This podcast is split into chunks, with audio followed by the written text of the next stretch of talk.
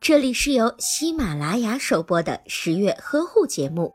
十月呵护帮助孕妈妈们摆脱孕期中的各种烦恼。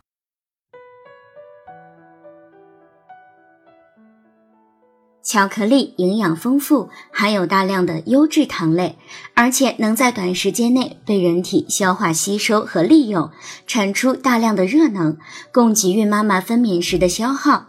每一百克巧克力中含有的糖类约五十克左右，脂肪约为三十克左右，蛋白质约为十五克以上，还含有较多的锌、维生素 B 二、铁和钙等物质。巧克力被消化吸收和利用的速度是鸡蛋的五倍，也是脂肪的三倍。